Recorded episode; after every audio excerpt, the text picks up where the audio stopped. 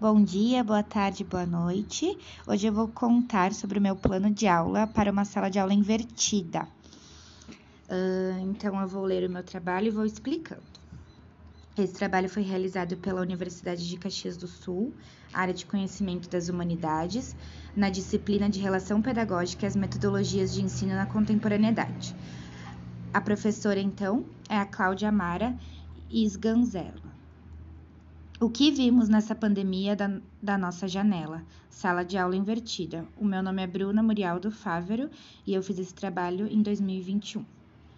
Atividade então. De acordo com Madalena Freire, 1996, página 3, observar não é invadir o espaço do outro, sem pauta, sem planejamento, sem devolução e muito menos sem encontro marcado.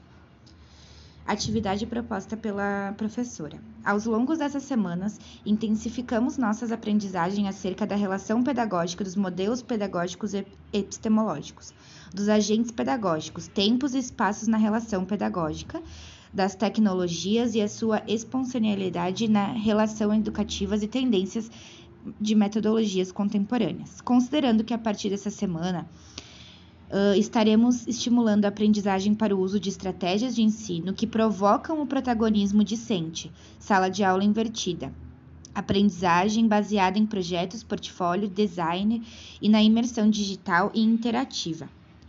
Nossa última tarefa será a produção de um planejamento de intervenção pedagógica, mais conhecido como plano de aula, que considera os elementos estudados em nossa disciplina. Uh, então, a turminha que vai realizar essa atividade que eu estou propondo será uma turma de pré de 5 anos uh, de educação infantil. Os campos de experiência vai ser o traço, som, formas e cores. Habilidades da Base Nacional Comum Curricular. Expressar ideias, desejos e sentimentos sobre suas vivências por meio da linguagem oral e escrita espontânea de fotos, desenhos e outras formas de expressão. Assim, colocando o aluno como foco do aprendizado recontar histórias ouvidas e planejar coletivamente roteiros de vídeo e de encenação, definindo os contextos, os personagens e a estrutura da história. O objetivo de aprendizagem é expressar-se através de fotografias seu sentimento pelo isolamento social. O tempo estimado são três aulas. As, a faixa etária, então, são crianças pequenas de 4 e 5 anos. O dia 1. Então, como teve a pandemia causada por causa do coronavírus, então na aula síncrona do dia 14 do 9, a professora iniciará a aula mostrando uma imagem.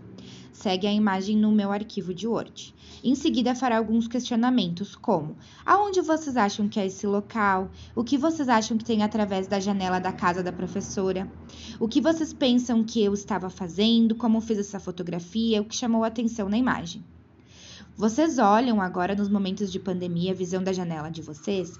O que tem quando vocês olham essa janela? Após a discussão, ela vai mostrar a música do Gilberto Gil, Esperando na Janela.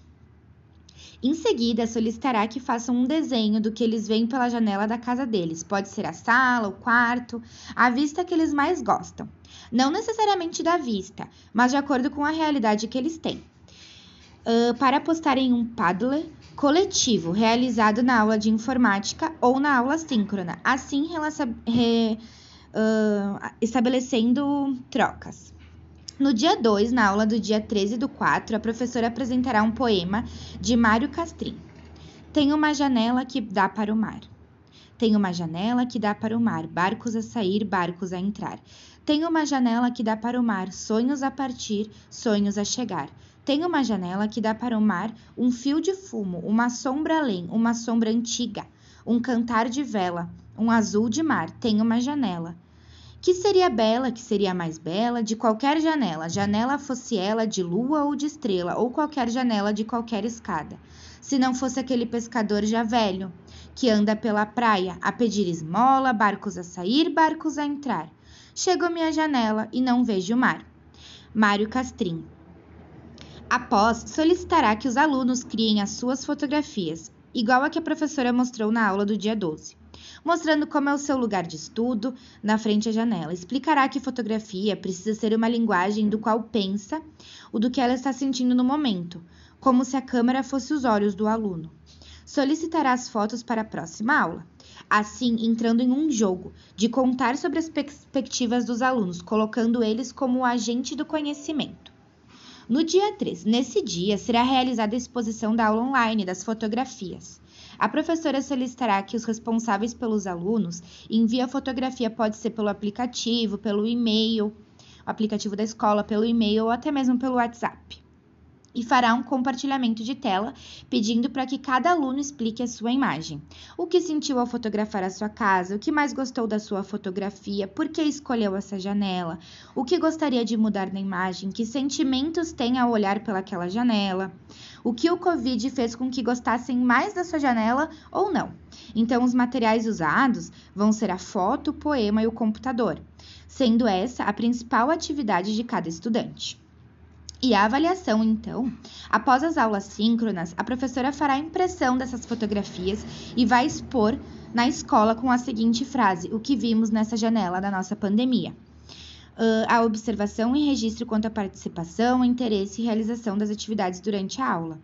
A fonte de consulta uh, é o Educando o Olhar da Observação, da Madalena Freire, Fotografando a Poética da Infância para produzir documentação pedagógica, disponível no link do YouTube, e como fazer o registro pedagógico e também o material uh, do portfólio de aprendizagem. Obrigada a todos que escutaram até aqui.